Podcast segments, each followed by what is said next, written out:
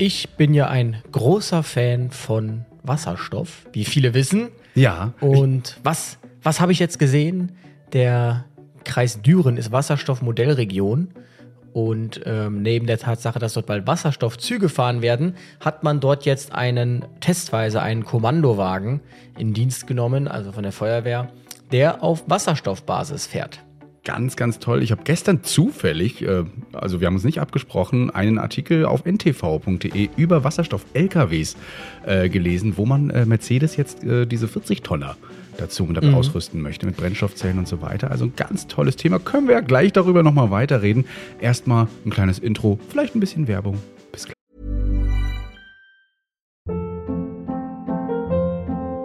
Hold up. What was that? Boring. No flavor. That was as bad as those leftovers you ate all week. Kiki Palmer here, and it's time to say hello to something fresh and guilt-free. Hello Fresh. Jazz up dinner with pecan-crusted chicken or garlic butter shrimp scampi. Now that's music to my mouth. Hello Fresh. Let's get this dinner party started. Discover all the delicious possibilities at hellofresh.com.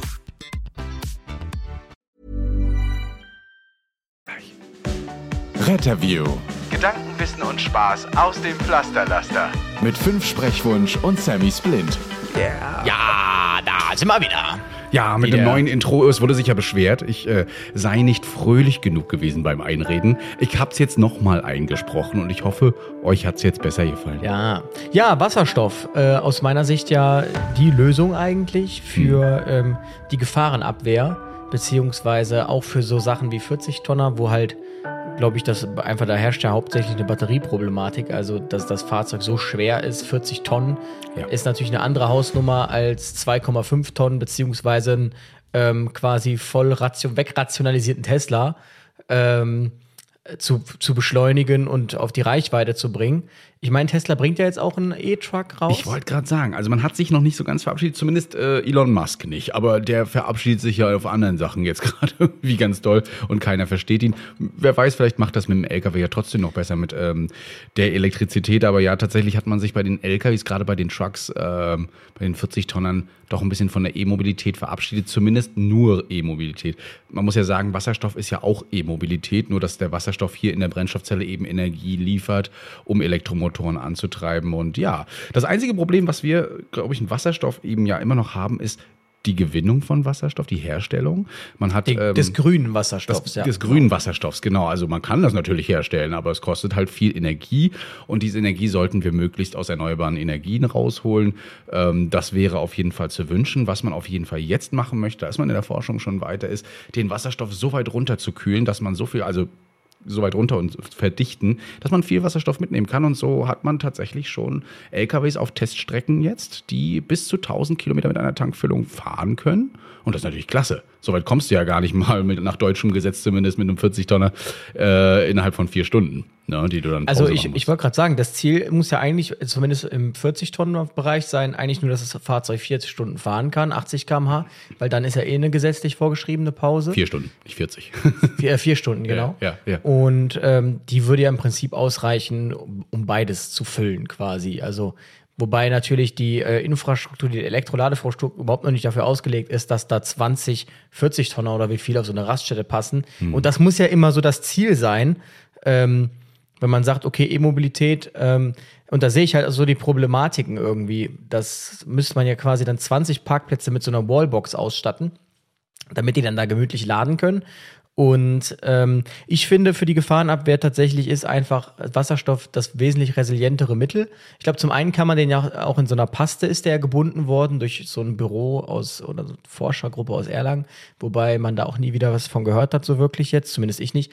Und ich finde halt, Wasserstoff ist halt ähm, das Ding ist, also man hat sich ja nie so wirklich daran geforscht, so mit allen Möglichkeiten, sondern immer nur so, hm, und man kommt immer irgendwie dann zu dem Ergebnis, naja, es ist irgendwie nicht wirklich vom Wirkungsgrad besser als Sprit und es kostet so viel wie Sprit, also was ist der Vorteil? Aber ich denke mir, man darf ja nicht so denken, man muss ja denken, wir haben Sprit einfach nicht mehr und was nehmen wir dann? Und dann nehme ich lieber den gleich teuren Wasserstoff, den ich aber in einer Minute getankt habe mhm. und ähm, wo dann hinten nur Wasser rauskommt. Übrigens hat sich auch noch keiner damit beschäftigt, wenn alle Fahrzeuge Wasserstoff haben, dann hast du ja Glatteis im Winter, weil die dann da alle stehen im Stau und ja, ist ja so. Ja, ja. Und ja, ähm, es gibt es gibt so Auffangbehältermöglichkeiten und deshalb ich finde Wasserstoff äh, auch für die Gefahrenabwehr die wesentlich resilientere Alternative eben weil das ist ja auch immer so, ja, wann fährt man mit dem RTW schon mal? Da haben wir schon mal mit dem Dr. Miller drüber gesprochen. Mhm. Man muss ja echt davon ausgehen, alle RTWs rollen durch. Ja. Und ähm, dann muss man eben auch davon ausgehen, PTZ 10, also das ist, glaube ich, ein NRW-Modell, ich weiß nicht, ob ihr das habt, Nee, Patiententransportzug 10. Ähm, wenn überörtliche Hilfeleistung ist, irgendwie, dann werden da, ich glaube, drei RTWs, zwei KTWs und irgendwie ein NEF losgeschickt mit Kommandowagen, die dann teilweise 50 oder 100 Kilometer fahren. Ja. Und ähm, wenn die in so einem Flutgebiet sind, wie soll man denen dann mal so eben dann eine Elektroleitung legen? Also, wenn dann eine, man kann den ja Sprit, kann man den ja ohne weiteres zukommen lassen über so einen Pendlerverkehr. Ja, aber, aber so einen ist riesigen halt Akku dahin zu fahren, das wird halt schwierig, ne? Genau. Und Wasserstoff kannst du halt speichern. Das entfleucht ja so Eben. gut wie gar nicht, wenn man es halt gut abdichtet. Äh, Energie wiederum in so einem Akku, in so einem Speichermedium, das kann schon mal, kann schon mal doof ausgehen und kann schon mal weggehen. Äh, dementsprechend, also ich bin auch sehr gespannt. Ich habe auch die Firma Apex zum Beispiel, die auch ganz viel noch Forschung betreibt mit Dings. Also da können wir auf jeden Fall gespannt sein. Wasserstoff ein ganz interessantes Mittel. Und auch die Betankung eines 40-Tonners würde so roundabout 10 Minuten nur dauern. Ne? Das ist eigentlich Ja. fast genauso viel, wie wenn ich jetzt hier Diesel reintanke, der ja nun mal Umwelt schon das. Ja, äh, ja, mit dem Wasser und dem Glatteis. Also wir, wenn es gut katalysiert ist und so weiter, der Sprit und das CO2 da hinten draußen, dann kommt da ja auch immer noch ein bisschen Wasser raus. Aber ja, so haben wir wirklich nur Wasserdampf. Und vielleicht könnte man diesen Wasserdampf ja noch nutzen für die Spülmittelanlage, für die Scheibenwischanlage. Entschuldigung, gar kein Wasser, einfach nur flüssiges Wasser. Also das tropft dann hinten wirklich einfach so raus und da hast du so eine Spur. Und wenn, ich denke mir, wenn jedes Auto so eine Spur zieht, dann wird es für Radfahrer ähm, gefährlich. Also, ich sag ja, wie- vielleicht kann man dieses Wasser auch noch weiter nutzen. Für ne, Ja. gesagt, die Wischwasseranlage oder so. das ist äh, auf jeden Fall Eine Möglichkeit, vielleicht Kühlmittel, nee, keine Ahnung, aber äh, irgendwie sowas, das kann man durchaus noch mal mitverwenden. Wäre sonst Wasserverschwendung. Christian kühlt mit Wasser. Ich kühl mit Wasser. Nein, äh, da ist natürlich ein anderes Kühlmittel immer drin, aber so für den Sommer würde es auch gehen. Ja, Ja, für die, wobei die Klima erzeugt ja auch so ab. Ja, muss man sich mal mit beschäftigen. ja, das wäre auf jeden Fall mal Aber man denkt vielleicht ja eher so vielleicht by gibt, es in, in der Bundesrepublik oder in der Schweiz oder in Österreich einen RTW, der schon mit Wasserstoff im Pilot fährt? Und da irgendwas mal von gehört? Nein, noch gar nicht, ne?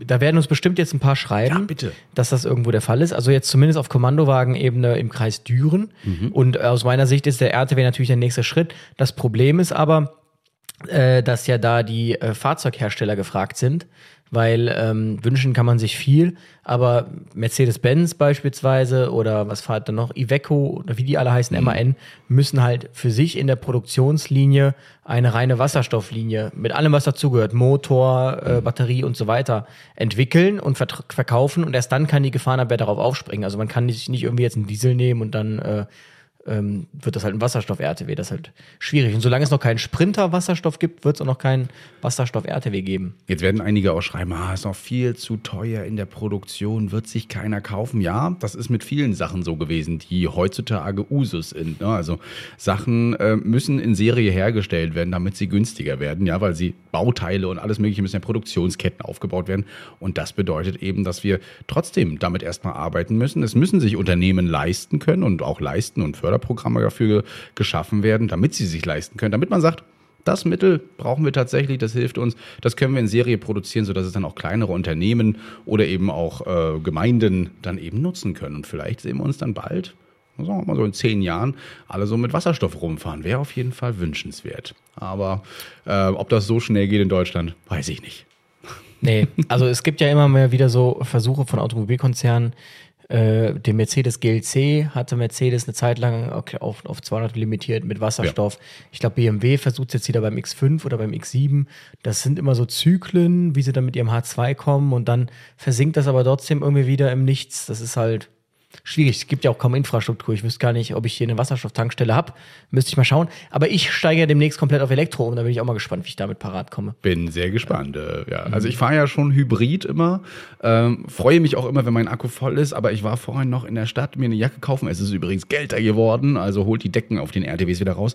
Und ähm, Ja, suche mir mal wieder irgendwo eine Steckdose und da stehen da natürlich auch Fahrzeuge, die nicht E sind, einfach mal so auf so einem Parkplatz und es ist einfach konsequenzenlos. Ne? Also ich habe das vor Ort, ich habe die Damen des Ordnungsamtes sogar noch gesehen, die sind daran vorbeigelaufen. Das wird gar nicht kontrolliert, ob das ein E-Auto ist, was da gerade parkt. Da wird nur geguckt, ja, ist ein Parkschein drin, wunderbar, kann hier stehen.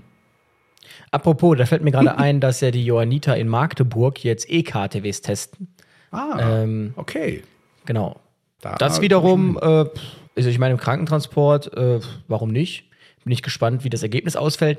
WAS, also Wiedmarscher Ambulanz, ich weiß gerade nicht, wofür das S steht. Mhm. Ähm, die propagieren ja ihren Wasser, äh, ihren, ihren Elektro-RTW ganz groß. Ähm, aber wie gesagt, also Elektro-RTW, Schwierig, ne? Haben wir ja mit so- Dr. Miller auch schon mal besprochen. Er sagt auch, es ist eigentlich nur eine Übergangslösung. Äh, werden, wir, werden wir mal weitersehen. Aber ähm, ich finde es auf jeden Fall gut. Ähm, ich spare ganz schön viel Sprit dadurch mit dem Elektro, weil er ja immer wieder den Elektro zuschaltet, beziehungsweise auch im Antrieb hilft. Wenn er jetzt Hybrid ist, äh, einige werden sagen, ah, die doofen Hybriden, die blockieren eigentlich auch nur. Und es gibt viele, die tatsächlich einen Hybrid zwar sich holen für dieses E-Kennzeichen, damit sie Steuer äh, begünstigter fahren, aber gar nicht ihr E aufladen. Also schade eigentlich. Ne? Mir fehlt tatsächlich auch echt Infrastruktur hier in, in Rostock. Ne?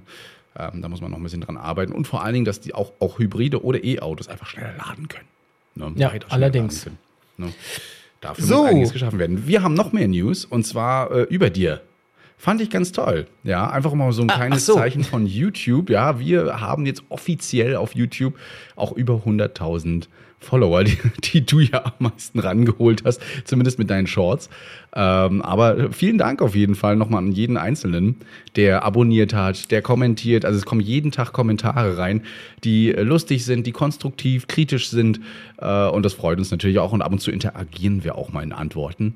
Oder es wird interagiert von anderen Usern. Also es bringt Leute zusammen und das soll dieser Kanal natürlich auch mit bewirken. Außerdem euch unterhalten oder auch mal ins Bild setzen. Ich finde es auch interessant, dass man neuerdings angesprochen wird mit, ähm, es gibt ja, bist du der von TikTok und neuerdings auch bist du nicht der von YouTube. Also es ist sehr interessant. Jede Plattform, die man bespielt, ist quasi ähm, gut für die Reichweite im Insgesamten. Und ja, ansonsten haben wir ja letzte Woche uns mit dem Dominik mit K intensiv K. auseinandergesetzt. Und da sage ich direkt, da sage ich direkt, ich schreibe die Titel nicht. Ja, also wenn der mit K gesch mit C geschrieben wird und nicht mit K, dann ist es nicht meine Schuld. Da muss man nicht gegen meine Masterarbeit bashen. Echt mal. Ähm, ne, Dominik. Ja, ich habe ihm doch schon drunter geschrieben, dass es tatsächlich mir zuzuschreiben ist, dass ich Dominik mit C geschrieben habe. Also, lieber Dominik, verzeihe mir, ich habe ein K daraus gemacht, damit du dann nicht mehr ganz so. Äh, dass du dich nicht, aber er fühlte sich angesprochen und er hat drunter kommentiert. Ja. Genau. Aber man muss sagen, es ist, es hat dann doch eine kleine Diskussion ausgelöst. Also nach wie vor kommen dazu Nachrichten rein. Übrigens auch zum Thema äh, Notfallrettung, aber darüber sprechen wir gleich, Christian. Ähm, ähm, und zwar gerade hier, hey Louis, ich höre gerade Folge 80 und bin an der Stelle, wo du über den freiwilligen Feuerwehrmann sprichst, der sich über seine, deine Aussage zu BF und RD echauffiert. Erstmal finde ich die Mischung von Rettungsdienst, Stammtisch und wissenschaftlichen Inhalten genau richtig. Gerne weiter so. Ähm, nun zu der Thematik. Ich bin seit circa zwei Jahren in Essen, seit April in der Ausbildung bei der Berufsfeuerwehr, sprich jetzt im Rettungsdienstpraktikum. Die Problematik, dass man zwei Jobs gleichzeitig macht, ist sehr definitiv vorhanden. Ähm, du hast die Kollegen, die wirklich richtig Bock auf Rettungsdienst haben und dementsprechend jede Fortbildung absolvieren und die viel erklären können, aber auch die, die sich eher als Feuerwehrmann sehen und den Notfalltäter nur gemacht haben, um auf A9 zu kommen und eventuell in den gehobenen Dienst zu wechseln. Also die Besoldungsstufe, ne? Genau. Das finde ich sehr traurig, da Rettungsdienst halt ein geiles Berufsfeld ist, ebenso wie Feuerwehr. Ja, das ist eine. Wir haben tatsächlich, glaube ich, so drei verschiedene Lager erwischt. ähm, Ich glaube auch. Die einen sagen, ja, das ist so mit der Feuerwehr. genau, die anderen sagen, nein, das ist überhaupt nicht so, aber der Rettungsdienst hat auch viel Schatzschafe und dann gibt es wieder so die mittleren, die vermitteln ja. das. Also genau die drei Lager, die sind eingetrudelt. Und äh, dann hat, sehe ich gerade erst jemand sich zum Thema Rescue Check geäußert. Und Ja. zwar der Marcel. Der Marcel hat äh, direkt aus Hörbrands geschrieben und zwar, hallo ihr zwei, zuerst einmal vielen Dank für euren coolen Podcast, die ihr immer an den Start bringt. Das ist vermutlich auch genügend Negativbeispiele bei der Dienstplanung gibt, möchte ich gar nicht. Ach, möchte ich mit einer positiven Erfahrung mitteilen. Ich arbeite bei mein, einem kleinen privaten Rettungsdienst Den will ich nennen. den wir jetzt hier nicht nennen, als Notfallsanitäter und meine Frau als Disponentin in der Rettungs- und Feuerwehrleitstelle vor Alberg. Das stelle ich mir echt interessant vor. Äh, sie übrigens 50 Prozent. Wir haben zwei kleine Kinder und le äh, leider niemanden, der mal die über die Betreuung übernehmen kann. Damit Arbeit und Kinderbetreuung unter einen Hut gebracht werden können, machen es unsere Dienstplaner folgendermaßen. Der Chef meiner Frau gibt ihr vorab die Einteilung bekannt, da ich, in mein, da ich meinen Dienstplan einen Monat weiter im Voraus bekomme. Achso, nochmal. Der Chef meiner Frau gibt ihr vorab die Einteilung bekannt, da ich meinen Dienstplan einen Monat weiter im Voraus bekomme. Ich gebe ihre Dienste in mein Dienstplanprogramm als wunschfrei ein und mein Dienstplaner plant somit die Tage drumherum. Somit sparen wir uns Kosten für die Kinderbetreuung, da immer jemand von uns dann für, dieses kind, für die Kinder da sein kann. Also indirekte Gehaltszulage quasi. Auch kurzfristige Freiwünsche, Änderungen sind nie ein Problem gewesen. Familienfreundlichkeit funktioniert also sehr wohl im Rettungsdienst, wenn man will. Vielen Dank und macht es weiter so, der Marcel. Und er schreibt PS, wir haben Rescue Track und What Three Words und es ist geil. Geil. geil.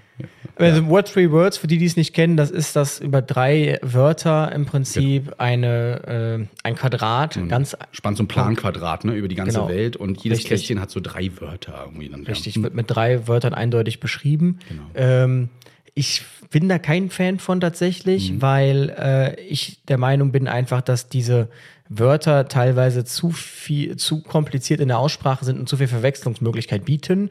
Ähm, das müsste man jetzt untersuchen. Aber wenn sie das so beides ähm, kombinieren, ist doch gut. es ist halt nicht so XYZ, sondern es ist halt ähm, ja äh, sowas wie F. Ist es jetzt ein E oder ein F? Ja. Also so, so ist es ungefähr. Deshalb, ähm, aber ja, wenn die damit so gute Erfahrung haben, vor Alberg tatsächlich hat Rescue Track, und da wurde mir letztens nochmal empfohlen, doch da mal in die Leitstelle zu gehen, mir das mal anzuschauen. Ähm, vielleicht werde ich das dann mal tun. Vielleicht würde er das tun, das ist eine Und- Drohung übrigens. Ja? Also, Und äh, tatsächlich muss man ja sagen, fand ich übrigens sehr lustig, dass jemand ähm, letztens geschrieben hat unter meinem Buch QA, hat er geschrieben, weil ich sagte, dass ich ja eine Ghostwriterin hatte, die das alles richtig geschrieben hat, was ich geschrieben habe. Dann kommentierte jemand, ja, weil wenn Luis das geschrieben hätte, wäre jedes zweite Wort tatsächlich gewesen. Aber ähm, das ist natürlich krass, dass zwei verschiedene Arbeitgeber dann doch so kooperativ sind und so auf die Mitarbeiter zukommen. Das ist natürlich der, der Best Case. Aber auch das zeigt wieder, nicht jeder Mitarbeiter ist wie der andere. Also man muss sich da individuell auf die äh, Mitarbeiter einlassen, damit die eben zufrieden sind Ja. in ihrem Job. Na, wenn das klappt und funktioniert und das äh, jetzt nicht alle Kollegen machen wahrscheinlich, dann geht das auch. Ich meine, die Kinder werden Gott sei Dank ja irgendwann größer, können dann auch mal vielleicht bei ein, zwei Stunden auch mal selbst äh, zu Hause sein. Aber am Anfang ähm, ist es auf jeden Fall ein schönes Statement und schön, dass das auch so funktioniert, auch in einem sehr flexiblen Beruf wie den Rettungsdienst, ne, in dem das ja anwendig ist. Sie in der Leitstelle vor allen Dingen und er, naja, ich stelle mir die Funksprüche. Na, Schatz, ja, hier nochmal Frage. Wo ist denn der Standort? Kannst du wieder nicht umgehen mit der Orientierung oder was? Darüber reden wir heute Abend zu Hause, Fräulein. Kommen. Ja. Ja, da so, so ungefähr stelle ich mir das vor. Nein, wird bestimmt ganz toll sein. Ja, Ende, und dann Schatz. noch, noch eine riesige E-Mail, ähm, die ich jetzt nur mal grob zusammenfassen möchte. Also im Prinzip äh, ist er jetzt bei einer Feuerwehr oder Berufsfeuerwehr Ausbildung zum Vollzeitnutzern gemacht und äh, sagt eben, ja, der BFR-RTW ist knapp 300 Einsätze mehr gefahren als der HIOC-RTW und die HIOC sagt aber trotzdem, wir fahren bei euch an der Wache vorbei, aber trotzdem gibt es bei den HIOCs auch so schlechtere und ja, ähm, wie gesagt, also schwarze Schafe gibt's äh, überall, das muss man natürlich ganz klar sehen. Ähm, aber er gesagt, zusammenfassend kann er unsere Meinung verstehen. Ähm, ich kenne auch andere Berufsfeuerwehren, wo die Patientenversorgung unter der Unlust der Mitarbeiterinnen leidet. Wir, jede, wir jedoch motivieren unser Personal und unsere Notsands fahren genug Rettung, um im Alltagsgeschäft zu bleiben. Sie alle sind über den Notstand zum Brandmeister gekommen. Es kommt also auf die Durchführung an. Auch eine BF kann qualitativ hochwertigen Rettungsdienst betreiben. Auf unserem HLF sitzt mindestens ein Notfallsanitäter ja und auf unserem RTW in weit über 50 Prozent NFS, NFS. Und genau, so bleibt auch jeder Brandmeister in der Notfallmedizin aktuell geschult, um im Folge eines First Responders qualitativ hochwertig eine Erstversorgung durchführen zu können. Ja. Ähm, gibt auch positive ja nicht, Beispiele. Generell nicht so ist, ne, in der Berufsfeuerwehr und so sein kann. Na, wir schließen es nicht aus, dass hier auch hochqualitativ gerettet wird. Aber ähm, es fällt halt schon auf, dass sich da sehr oft negativ über den Rettungsdienst geäußert wird und das teilweise auch so gelebt wird. Nehmen wir einfach Ja, mit. also ich habe, also ich kann es nur sagen, ich habe schon die wildesten Sachen übererlebt von äh, Wachvorstehern, die einen so großen Hass gegen Hiox haben, dass sie die RTWs gar nicht bei sich auf die Wache lassen, sondern irgendwie sagen, ja, nö, pff, müsst ihr draußen im RTW sitzen bleiben, bis euer Dienst vorbei ist. Also die wildesten Geschichten Ja. und ähm, ja, ich denke mir halt, von Rettungsdienstseite passiert das halt nicht so. Ne? Das ist halt der Luxus, dass man die Trägerschaft auf seiner Seite hat. Äh, man kann das ja mit der Trägerschaft einmal drehen. Und ich sage ja immer, wenn man so Gefahrenabwehr als solches betrachtet, dann hat die größten Marktanteile hat einfach der Rettungsdienst. Feuerwehr ist da wirklich unerheblich klein. Deshalb verstehe ich da nicht, warum so ein riesen Ding drum ähm, gemacht wird. Eigentlich müsste man sagen, man bräuchte eigentlich die Trägerschaft beim Rettungsdienst und eine Abteilung, eine kleine für Feuerwehr und nicht umgekehrt. Wenn man jetzt Gefahrenabwehr als solches definiert und ähm, eben das über die Einsätze die prozentuale Verteilung macht, weil da ist der Rettungsdienst halt einfach maßlos ähm, im, im Vorteil. Ja. Eine kleine, einen kleinen Kommentar haben wir noch bekommen und der passt auch gut zu unserem Hauptthema heute. Deswegen, die Sonja hat nämlich äh, zur Folge 80 geschrieben, guten Morgen, erstmal fragt sie, was sind HIORGs? ähm, Hilfsorganisation. Das, ja, genau, ne, das Kürzel für Hilfsorganisation, HIORG. Ja, ähm, sie wollte nicht mal berichten, ähm, sie schreibt, ich arbeite in einem Seniorenheim, hatte einen Bewohner mit fast 100 Jahren, der, eine eindeu der eindeutige Zeichen eines Schlaganfalls zeigte. Rettungsdienst wurde informiert und ähm, was? BW? Ach, ähm, beim Bewohner verblieben. Ach, sie, sie ist beim Bewohner verblieben. Leider war der Rettungsdienst nach 20 Minuten immer noch nicht da. Ich also nochmal die Leitstelle angerufen. Dieser konnte sich nicht erklären, weshalb der RTW noch nicht da war. Nach 50 Minuten kamen dann die Sanitäter, die ebenfalls eindeutig Schlaganfall diagnostizierten. Von der RTW erfuhr ich dann per Zufall, dass dies der erste Einsatz ist und sie vor 20 Minuten Schichtwechsel hatten. Was ich ja, was ja, was? Was ich dafür ein Problem habe, ist, dass es mir so vorkommt, als äh, hätten manche Sanitäter, natürlich nicht alle, die Einstellung, dass es bei dem Bewohner im Seniorenheim ja schon egal ist, schreibt sie hier in Anführungszeichen.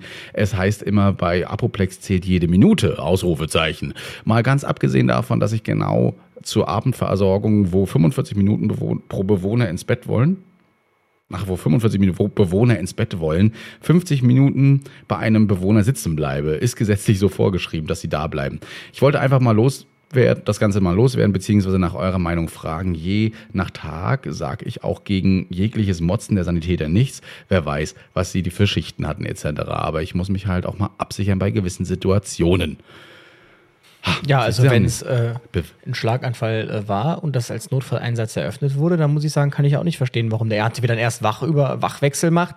Ähm, also das geht natürlich überhaupt gar nicht. Selbst bei Schichtwechsel wird einfach, wer da ist, wer angezogen ist und der setzt sich drauf und fährt los. Also gibt's bei uns keinen Diskutieren. Was ich auch nicht verstehe, ist, dass der Leitstelle, dass ich das nicht äh, vorstellen oder nicht, nicht, nicht erklären konnte. Er, er kann ja den RTW orten.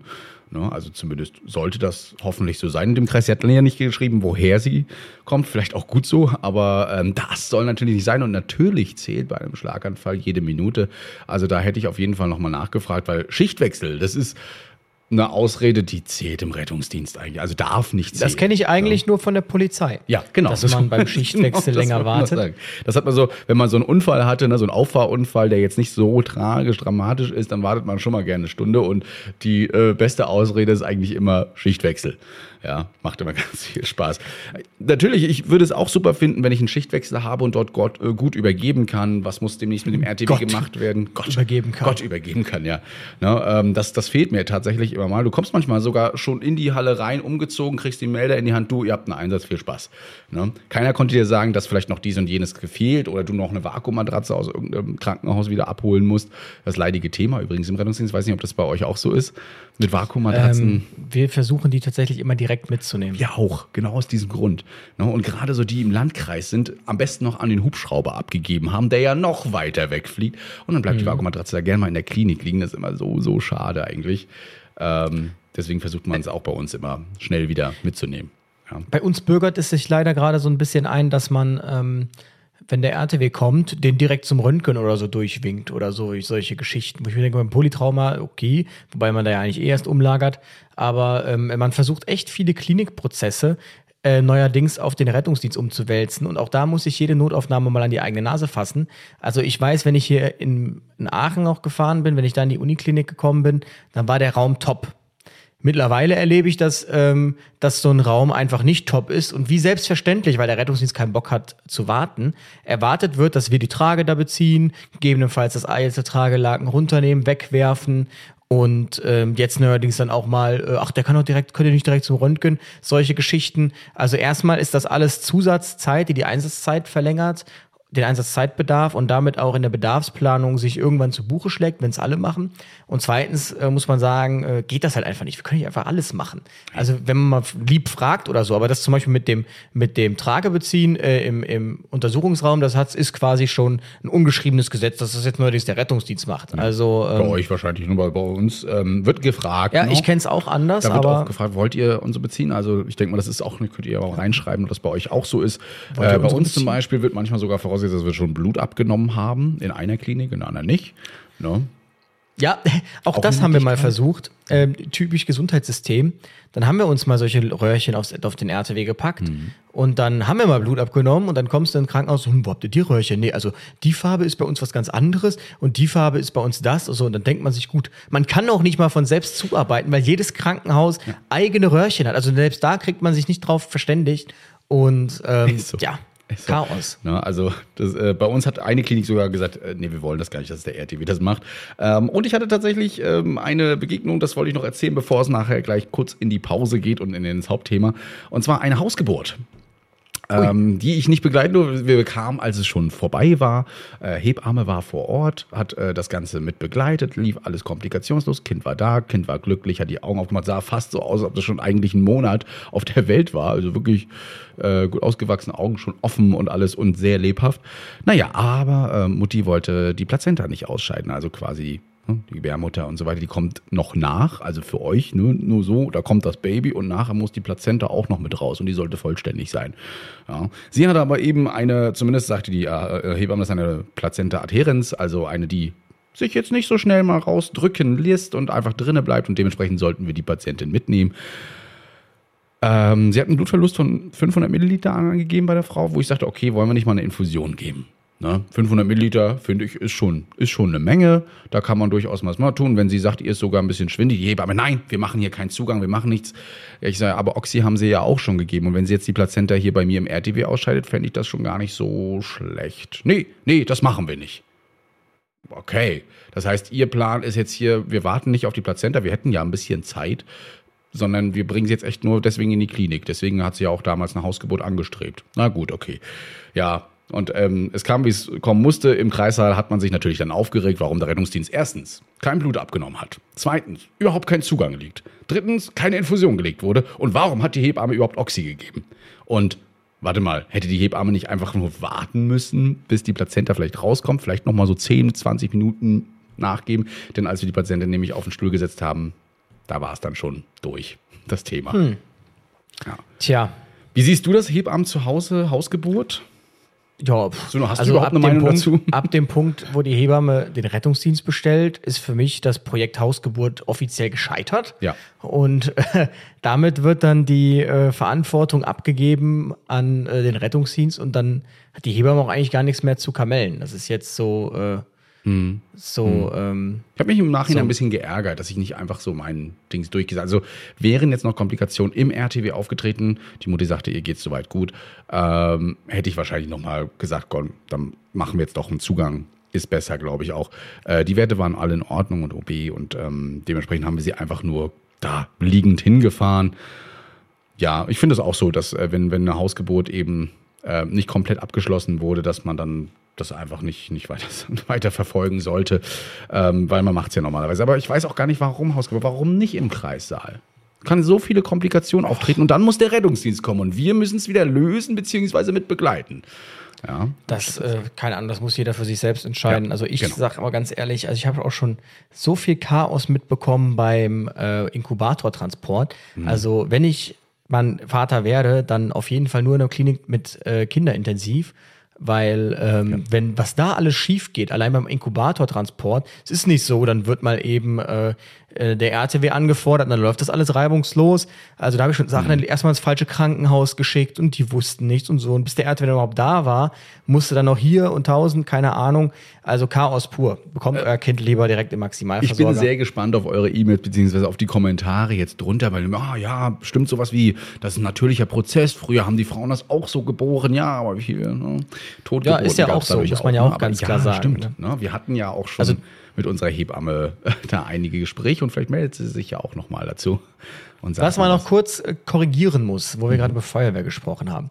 Christian äh, bezeichnete in der letzten Folge die Crash-Rettung als Notfallrettung. Oh, das Thema, ich gehe. Da wurde direkt eingegriffen, äh, dass das tatsächlich falsch ist, dass es die Sofortrettung ist. Und zwar hat tatsächlich 2020 ähm, im Februar der äh, Verband zur Förderung des deutschen Brandschutzes, VfDB, ein Merkblatt für die technische und medizinische Rettung nach Verkehrsunfällen rausgegeben. Crash-Rettung gibt es tatsächlich nicht mehr. Das gibt es Crash-Rescue im amerikanischen Raum.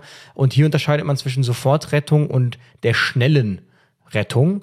Die Sofer Sofortrettung ist ähm, Versorgung ermöglichen, Patient befreien, Einklemmung beseitigen, Stabilisierung des Fahrzeugs nötig, Patient auf Trage, Rettungsbrett heben, Transport und Rettungsmittel, dann notfallmedizinische Versorgung und die schnelle, zeitkontrollierte Rettung ist eben da wesentlich ähm, langsamer. Finde Also ich super, dass so ein Merkblatt rausgebracht wurde. Hätte man an jede Rettungswache verteilen können. Das, das fehlt manchmal so. So, so ein Memo an alle.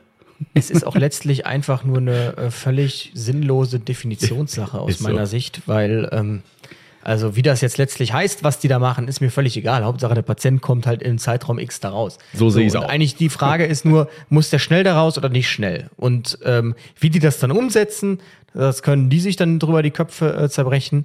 Ähm, genau. Hatte mir übrigens auch der Florian Fastner, bekannt von Feuerwehrleben, Mhm. ähm, auch nochmal weitergeleitet. Und äh, er sagt aber, er fand den Begriff Crash-Rettung besser, weil er weniger zu Verwechslung führt. Ähm, ja, letztlich, wie gesagt, sollen sich die hohen Herrschaften der Branddirektion und der goldenen Pommes damit auseinandersetzen, wie sie das jetzt genau nennen wollen. Ja, äh, es ist einfach so. Hauptsache, wir verstehen uns da unten direkt am Notfallort und wissen ganz genau, dass wir den jetzt sofort retten, Notfall retten. Ja. Äh, oder Crash retten. Aber äh, naja, wie gesagt, ihr könnt es einfach drunter schreiben. Ach, äh, noch eine kurze Frage an euch da draußen. Äh, tragt ihr in den Bundesländern, die jetzt gerade keine großartigen Isolationspflichten mehr hat, eigentlich noch in der Schlange Masken oder seid ihr da, seid ihr noch so auf Abstand?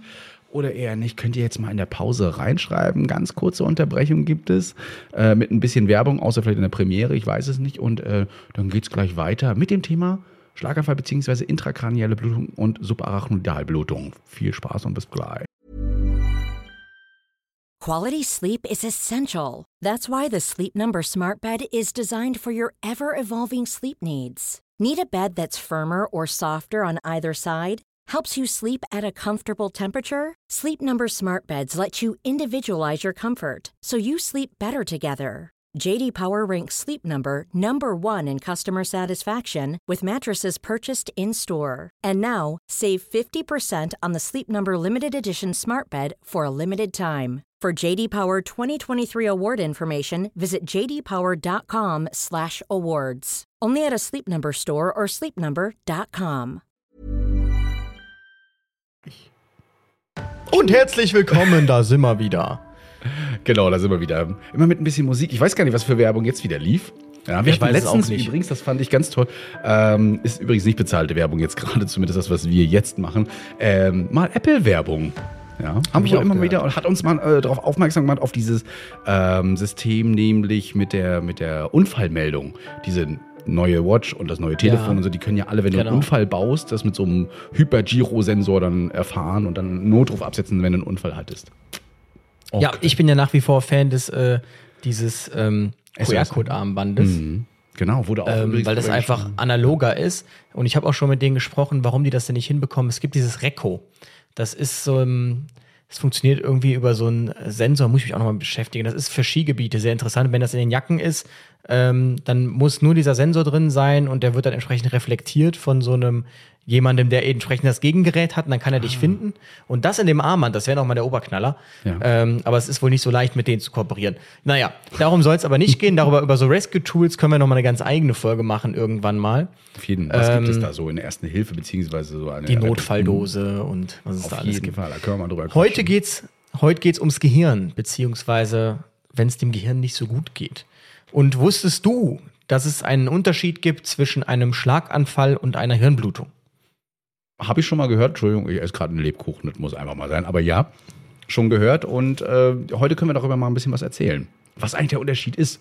Ne? Und vor allen Dingen, wie erkennt man ihn? Das ist nämlich nicht ganz so einfach. Normalerweise, aber Genau. es gibt auf jeden Fall schon mal eine Begrifflichkeit, nämlich der ischämische Schlaganfall und der blutige Schlaganfall, beziehungsweise die intrakranielle Blutung oder interzerebrale Blutung. Ne? Ja. Genau, intrakraniell sind sie alle, haben wir Mm, auch genau, ich wollte gerade sagen. Nee, also genau, man unterscheidet ja den Schlaganfall an sich schon in Mhm. einen ischämischen Stroke und den, Entschuldigung, und den blutigen Stroke, den unblutigen, den blutigen Stroke, den blutigen, nicht blutigen Schlaganfall. Der unblutige Schlaganfall ist im Prinzip ein Herzinfarkt im Kopf, jetzt mal ganz einfach gesagt. Und der blutige Schlaganfall ist entsprechend, was gibt's denn da für ein Gegenbeispiel? Einfach, ja, ein Gefäß, das geplatzt ist, Genau. ähm, gerissen ist. So wichtig ist aber, und das ist, das ist typisch Medizin, das sind jetzt einfach nur ähm, ganz viele Definitionssachen. So, also, ähm, wenn man jetzt zum Beispiel dann sagt, naja, jetzt könnte man ja sagen, ja gut, aber warum ist denn äh, jetzt ein blutiger Schlaganfall, ist das nicht auch eine Hirnblutung? Das ja, aber warum ist nicht jede Hirnblutung ein blutiger Schlaganfall? Weil man beim Schlaganfall halt sagt, es muss eine Minderperfusion des Gehirns oder gewisser Gehirnareale stattfinden, entsprechend, dass dort kein Sauerstoff, Nährstoffe mehr ankommen und dass dort eben dann diese Zellen, die Gehirnzellen absterben. Und das werden wir aber sehen, ist nicht automatisch auch bei jeder Hirnblutung so. Ja. Je nachdem, wann die, wie groß wird schon. Aber ähm, genau, der Klassiker ist im Prinzip jetzt beim ischämischen Schlaganfall sind übrigens 80 Prozent aller Schlaganfälle sind durch Ischämien, also entweder ähm, kompletter Gefäßverschluss oder Verengung. Ähm, durch Stenose zum Beispiel, ganz klassisch bei den äh, Cholester Cholerikern, nee, nicht den, den Cholesterinär, also denen, die hohes Cholesterin haben oder sonst was, verkalkte Gefäße. Ähm, da sind eben 80 Prozent durch äh, eine Ischämie ausgelöst und 15 Prozent sind ausgelöst der Schlaganfälle durch intercerebrale Blutungen. Reden wir gleich drüber. Und 5 Prozent über subarachnoidale Blutungen. Das ist dann der hämorrhagische Stroke. Oder die beiden sind die hämorrhagischen Strokes. Und ähm, begünstigt werden kann so ein ischämischer Schlaganfall zum Beispiel durch, ähm, äh, also diese Thromboembolie durch Vorhofflimmern. Deshalb werden alle Patienten, die Vorhofflimmern haben, über zwei Wochen persistierend antikoaguliert oder entsprechend ähm, einmal kardiovertiert, um zu gucken, ob man die wieder in den Sinusrhythmus kriegt. Und wenn man aber konstantes Vorhofflimmern hat, dann wird man ähm, antikoaguliert. Man muss sich nämlich vorstellen, wir haben so verschiedene äh, Wege der, der Reizweiterleitung am Herzen. Und wenn der Vorhof die ganze Zeit nur so zuckt und gar nicht so einen kontrollierten Auswurf produziert, sondern nur so zuckt, dann hat man natürlich auch nicht so einen schönen Schwung, also Blut kommt, Blut geht raus, sondern Blut kommt, bleibt vielleicht irgendwie ein bisschen noch drin und dann schwirrt's weiter und immer wenn Blut sich nicht mehr bewegt, beginnt es, na, die, besteht die Gefahr, dass Gerinnt es es. ver- Oder gerinnt es, genau. ja. Klumpen bildet, Verklumpt. Tromben bilden sich Muss nicht immer und sowas kann dann einmal in den Kopf wandern. Muss es aber nicht. Es gibt ja auch andere ähm, Hirnarterien, die das Gehirn versorgen. Genau, und es kann Karotis- der Thrombus. Carotis communis und sowas alles, ne, was wir hier haben. Ja. Genau. Und selbst wenn da einmal dicht ist, ähm, dann ist das gar nicht im Kopf, aber der Kopf wird nicht mehr durchblutet und auch das ist dann ein ischämischer Schlaganfall. Aber da muss man sagen, das sind natürlich so große Gefäße, da wird man auch direkt äh, einen Effekt merken beim Patienten. Genau. Ansonsten ich glaub, Risikofaktoren weiterhin Alkohol und Rauchen. Ja, ihr seht es auf den meisten Verpackungen von Zigaretten Und die Pille. weiter. Und die Pille. Man sagt auch immer, Rauchen und Pille ist Schlaganfallrisiko. Tjung. Genau nochmal. Als und natürlich auch mit äh, höherem Alter steigt eben auch das Risiko eines Schlaganfalls. Dementsprechend kann man da eben auch einen Schlaganfall bekommen. Es gibt aber so, so ein Alter, wo man sagt, da ist es auch begünstigt, und zwar so in den 50er, 60ern tatsächlich, äh, kann so ein Schlaganfall immer wieder mal auftreten. Also ab da auf jeden Fall auch mal Untersuchungen machen äh, und mal nachschauen. Aber die Risikofaktoren am Anfang, also Vorhofflimmern, Hypertonie, vor allen Dingen, wenn man die nicht behandelt, und Rauchen und Alkohol sind so die begünstigten äh, Faktoren für Schlaganfall. Und bei der Hypertonie, denkt dran, äh, wenn ihr auf Toilette geht und zu stark presst beim Stuhlgang, das kann, muss natürlich nicht, wenn man noch junge Gefäße hat, das kann aber, ähm, die so, das kann äh, schnell mal zu einer zerebralen So Hyperperfusion aus, kommen. also, ja. Und ähm, dann kann auch so ein Gefäß mal platzen. Das ist einfach so. sitzt da auf der Also seid vorsichtig. ja. Ihr könnt ja gerade auf Spotify und so nicht sehen und auf Amazon Music, aber im YouTube-Video auf jeden Fall. Guckt es euch auf jeden Fall nochmal an, äh, ab Minute irgendwas mit 37 oder so. Wie das so bei ihm aussieht. Erkennen, erkennen tut man den ja relativ zuverlässig, zuverlässig mit dem Fast-Test. Da gab es mal eine Studie zu, ich komme gerade nicht mehr auf den auf die genauen Werte, aber die ischämischen Strokes wurden, glaube ich, zu 80 Prozent so roundabout durch den Fast-Test erkannt. Ähm, da hat man so eine Bifast, Retrospektive. Ne? Ja. Jetzt ist es der Bifast, aber damals wurde es noch allein mit dem Fast gemacht. Also der Fast ist schon sehr zuverlässig. Und jetzt gibt's B-Fast, M-Fast, G-Fast. Ja, jeder ähm, überlegt sich den coolsten Fast. Ähm, B-Fast ist noch so jetzt das, geläufig, ähm, das geläufigste. Ähm, das B steht für Balance. Also wenn plötzlich, das ist auch mal ganz wichtig, plötzlich Schwindel auftritt oder eine Gleichgewicht, Gangunsicherheit, Fallneigung zu einer Seite, dann das E für plötzlicher Sehverlust oder man sieht nur noch verschwommen. Plötzlich, es muss ne? immer Ja. genau plötzlich sein, nicht über Jahre entwickelt. Also wenn ich mit 80 eine Sehschwäche habe, dann ist das kein Schlaganfall, sondern Alter. Ähm, muss man halt immer im Kontext sehen. Genau. Das F für Face, das ist der Klassiker, dieses grinsende Mal und ein Mundwinkel hängt so runter. Genau. Oder eben auch ernst gucken, Stirnrunzeln, ne? Genau. Ah, das bin ich jetzt, das ist ein gut, dass du das mal äh, aufbringst. Mhm. Jetzt bin ich mal gespannt. Das sagen nämlich mal alle mit dem Stirnrunzeln. Jetzt kommt so eine Nerdfrage. Wenn ich den Patienten mit einem Schlaganfall frage, können Sie mal die Stirn runzeln? Mhm. Kann er dann die Stirn runzeln oder nicht? Er kann sie, äh, er kann sie runzeln, aber nur, na, einseitig nicht. Er kann sie nur. Äh, Doch, äh, das ist richtig. Ja. Also, ähm, äh, das ist nämlich, viele Kollegen sagen, können Sie mal die Stirn runzeln? Dann, dann frage halt ich immer, was Hm? erwartest du denn von dem Patienten? Weil beim Stroke kann er die Stirn runzeln. Mhm. Und das macht man eben, weil das ist auch wieder, die, die Stirn, die wird von zwei Seiten angesteuert. Genau. Und wenn eine kaputt ist, kann man trotzdem noch die Stirn runzeln. Was man aber nicht kann bei einer äh, peripheren Faszialisparese oder nee, Facialisparese, also einer Lähmung des Gesichtsnerves, dann hängt nämlich alles. Also wirklich Auge, Gesichtshälfte, genau. Und das ist dann kein Schlaganfall. ja. Genau. Richtig. Ne? Aber man wird es wirklich sehen und achtet wirklich auf, auf, auf die Zeichen, auch so auf leichte, dass so der Mundwinkel leicht nur runterhängt. Das kann so eine, so eine, also auf YouTube seht ihr das jetzt gerade, so eine leichte Veränderung nur sein, dass der Mundwinkel so hängt. Also deswegen auch dieses Grinsen, ne? Dann ist das wirklich so. Ja, dass in diese Grinsen, äh, dass das ein bisschen reinhängt oder der Mundwinkel so reinhängt. Ne? Da kann man das sehen, manchmal auch das Auge so ein bisschen runterhängt. Genau, das äh, hat man da gerne mal. Ähm, was manchmal die Neurologen auch machen, machen sie mal die Augen zu und aber das bitte nicht, nicht zu doll machen. Ne? Versuchen die Augenlider mal aufzudrücken, dann kriegen sie manchmal eins nicht ganz, ganz so zugehalten. Ähm, aber das sind erstmal so die Face-Sachen, ne? also Grinsen und Stirnrunzeln, wenn das nicht mehr so ordentlich geht. Genau. Dann geht's weiter mit A noch, Arms. Ne? Die Arme einmal über. Also ihr nehmt über Kreuz die Arme normal bei dem, die halten das und sollen dann kräftig drücken. Habe ich gehört, macht man gar nicht mehr mit dem Überkreuz, weil es zu subjektiv ist, also Mhm. dieser Kreuzgriff. Man macht eigentlich dieses Arme voneinander wegstrecken, Genau, Hand das mache ich leicht dann nach auch oben. immer noch mal so. Ne? Genau. Und auch da, wenn der Arm nur eine Seite nur so ein bisschen absinkt, nur ganz bisschen, der muss nicht runterfallen, nur ein bisschen, dann ist das schon eine, ähm, genau. ein auffälliger, ein auffälliges A bei Arms. Muss man immer gucken, ist auch manchmal schwierig bei Patienten, dass, äh, also denen auch, die müssen die Augen zumachen, wissen gar nicht, was passiert, deswegen immer erklären, ich drücke auch gern mal gegen und sage, drücken Sie einmal entgegen und wenn Sie dann hier mal kraftloser sind, ne, dann äh, kann das auch eben darauf hindeuten, äh, gerne auch mal Gefühl. Ne? Also wirklich äh, die Arme mal drüber streicheln äh, und sagen, spüren Sie das gleichmäßig? Auch Druck, ne? also es ist ja immer Puls, äh, äh, Druckmotorik, Sensorik, äh, ob das denn gleich empfunden wird oder anders. Ne? Die reden dann manchmal vom Kribbeln, vom Taubheit, von einem dumpfen Gefühl. Äh, das sind alles so Arm und Beine. Geht natürlich auch Beine bitte auch prüfen. Das ist bei Arm ist jetzt mit drin als Extremitäten. Ne? Genau. Dann, Dann noch, noch Speech, noch, Speech. ne? die Sprache. Ja. Das war schon, das geht meist mit dem Mundwinkel einher, weil wenn der hängt, So. wer kann der mal selber machen, den man Mundwinkel so fixieren machen, und dabei reden, Ja. dann merkt er schon, das klingt so ein bisschen nuschelig, so ein bisschen, und das ist auch auffällig. Hatte echt mal einen Patienten, da habe ich jetzt einen TikTok drüber gemacht, Mhm. und das ist kein Scherz, wo wir gerufen wurden wegen Kreislaufproblemen. Ja, der ist irgendwie der Kreislauf, der ist auf einer Seite so zusammengesackt. Dann haben wir so unsere Sachen gemacht, dann merken wir, der nuschelt irgendwie. Ja, und dann kam raus, oh ja, der nuschelt seit gestern, ist mir auch schon aufgefallen. Ja, rechts spürt er auch nichts mehr. Deshalb ist er zusammengesackt. Es war aber kein Kreislauf, es war ein Schlaganfall. Mhm. Und ähm, deshalb sensibilisiert dafür eure Großeltern, hängt den diesen Fast-Test irgendwie irgendwo auf. Genau, haben wir in die, Not, die die Show Notes mal reingepackt. Da könnt ihr ähm, auf den Link klicken.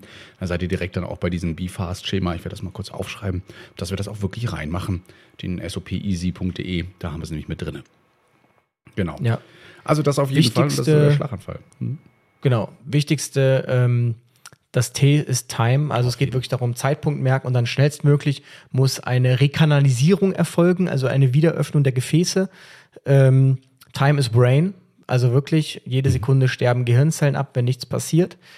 Und ähm, es gibt da so verschiedene Zeitfenster, mal sagt man das, mal gibt es wieder keine. Das ist irgendwie immer alles Ja. sehr schwammig. Letztlich, es hängt wie immer vom letzte, Patienten was mir ab. so hängen war, waren sechs Stunden. Ja, bitte nicht abwarten, diese Zeit, also so schnell wie möglich ab in die Klinik. Ja, die nächsten Neurologie oder eben ein Rettungswagen direkt ran. Äh, gut zu wissen übrigens, eine der meist, also auch häufig, häufigen Fragen ist auch, habt ihr Metall im Körper? Ja, also Hüfte, äh, Kniegelenk, gerne auch Zähne, muss man eben gucken. Äh, das bitte mit angeben, denn ihr werdet ja sowohl ins CT, aber wahrscheinlich auch ins MRT geschoben, um dort äh, Bildgebung zu machen. Das ist doof, wenn ihr da ein bisschen Metall im Körper habt. Das muss man immer mit beachten. Solltet ihr da irgendwas haben, auch Schrittmacher ist Metall, ja. Also das bitte immer mit angeben. Und äh, eine Frage noch, das ist jetzt wieder sehr fachlich, aber seid ihr schon antikoaguliert? Also nehmt ihr Blutverdünner ein? Phalitrom, Illiquis, ASS, äh, alles in diese Richtung kann auf jeden Fall äh, auch gut sein. Dann weiß man nämlich, ob man da schon was, äh, ja, schon was nimmt dagegen. Ne, ob man schon so quasi lysiert ist. Ist, man, ist ja nicht lysiert, aber schon mal verdünnt. Ein ischämischer Infarkt demarkiert auch erst nach einigen Stunden. Also selbst wenn man CT macht, würde man den ischämischen Infarkt gar nicht direkt sehen können. Also den Verschluss ist ja auch noch ein Verschluss. Und äh, die Blutung allerdings ähm, erkennt man direkt und deshalb macht man dann auch direkt ein CT, um eben ähm, das, die Blutung auszuschließen und dann weiß man, okay, es ist wahrscheinlich ein äh, ischämischer Infarkt, dann kann man entsprechend da auch nochmal eine Angio machen und was weiß ich, um eben die Gefäße darzustellen.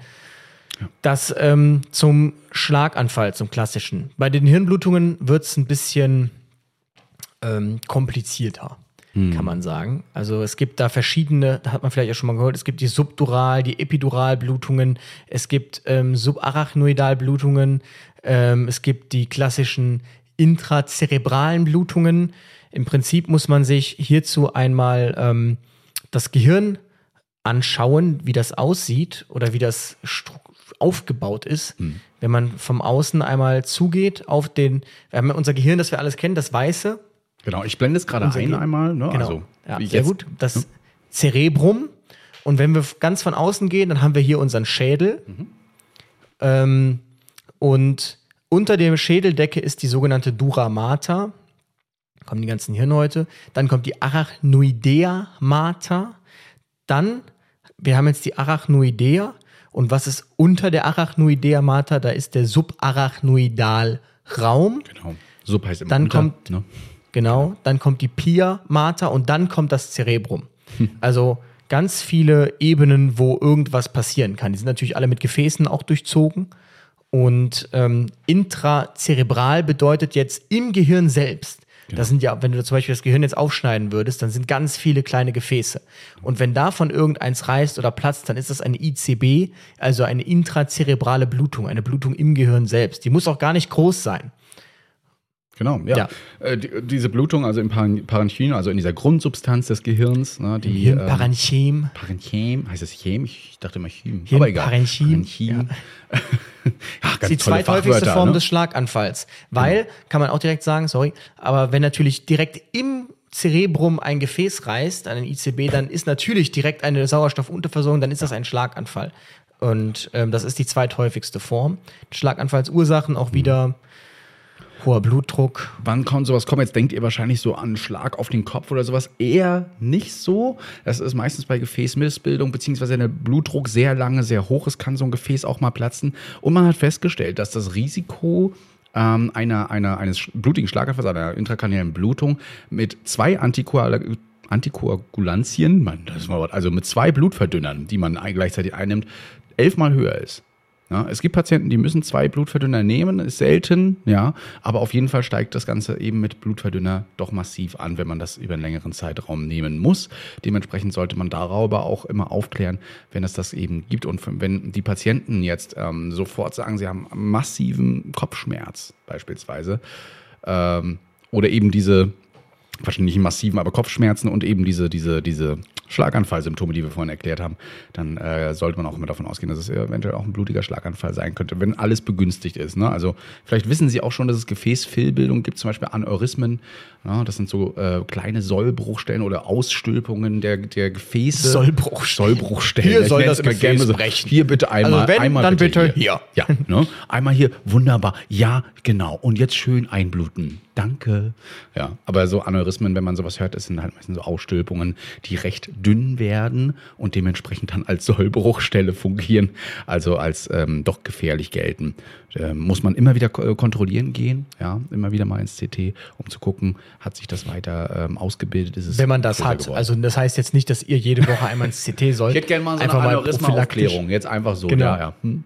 Mit Aber ähm, genau, das ist aber trotzdem präklinisch, muss man auch ganz klar sagen, ist das, das kann, macht die gleichen Symptome wie ein ischämischer Schlaganfall, diese ICB, die intrazerebrale Blutung, aber es ist nicht eindeutig zu unterscheiden. Also wenn der Patient jetzt schon sagt, so ich habe massive Kopfschmerzen, ich habe Kopfschmerzen, dann deutet das eher auf eine Blutung hin. Oder wenn man irgendwie sagt, okay, er hat ähm, eine Anisokorie vielleicht sogar, also eine verschieden große Pupillen, dann ist das äh, eine Blutung, aber es ist trotzdem ähm, nicht so, dass man es eindeutig präklinisch unterscheiden kann. Deshalb würde man auch in der Präklinik, also auf dem RTW, ähm, jetzt nicht sagen, auch den antikoagulieren wir jetzt mal. Ich bin mir sicher, der hat einen ischämischen Schlaganfall, der hat einen Gefäßverschluss, wir antikoagulieren. Ähm, denn äh, wenn er das dann nicht hatte, sondern eine Blutung, dann hat man den Patienten im Prinzip gerade sein Outcome sehr erschwert, um es mal vorsichtig auszudrücken. Und tatsächlich finde ich krass, die Einjahressterblichkeit, die Einjahresletalität liegt bei 50 Prozent. Also wenn man so eine ICB hatte, eine intrazerebrale Blutung, dann ähm, stirbt jeder Zweite nach einem Jahr. Nicht auf die leichte Schulter nehmen, wenn man sowas dann äh, diagnostiziert hat. Da sollte man wirklich aufpassen. Ja, präventiv, aber auch danach sollte man natürlich auf Nikotin verzichten. Ja, und äh, den Blutdruck immer schön gesenkt halten. Gibt ja Leute, die fallen gleich in Panik, wenn er über 180 mal kommt und so weiter. Klar, da muss man was gegen machen. Aber ähm, jetzt nur, weil er mal auf 180 war, habt ihr nicht mehr gleich sofort eine Blutung oder einen Schlaganfall oder sowas. Ne? Das muss schon über längeren Zeitraum sein. Aber des, deshalb ist das wirklich so wichtig, Blutdruck zu behandeln, Ja. einen hohen. Und ähm, ich hatte auch echt mal eine Patientin, die war gar nicht so alt, die hatte wirklich ähm, Schlaganfallsymptome und die hatte einen Druck von 250. Mhm. Krass, also oder? da liegt es wirklich sehr nah. Die hat wirklich, den haben wir dann ein bisschen gesenkt. Man sagt ja nur in einem gewissen Rahmen, damit überhaupt noch was ankommt oben, Mhm. ähm, soll man den ja nicht zu niedrig senken, zu stark senken. Aber hoher Blutdruck ist auch immer ein Hir- Hirndruckzeichen. In diesem Fall ist aber fast eindeutig eigentlich, dass sie eine Blutung hatte und sie hatte dann auch eine Blutung, weil aufgrund des hohen Blutdrucks einfach ein Gefäß geplatzt ist. Und genau, sie hatte dann eine ICB, eine intrazerebrale Blutung. Aber nicht die einzige Blutungsart. Nee, die- gehen wir mal raus aus dem Cerebrum und zwar in diese Hirnhäute, die Luis schon so beschrieben hat. Nochmal hier kurz die Einblendung. Wir sind ja hier die Dura Mater und da gibt es jetzt auch neben der äh, subduralen Blutung auch die epidurale Blutung. Also drüber, obendrauf. Hier mal kurz eingezeichnet im Bild.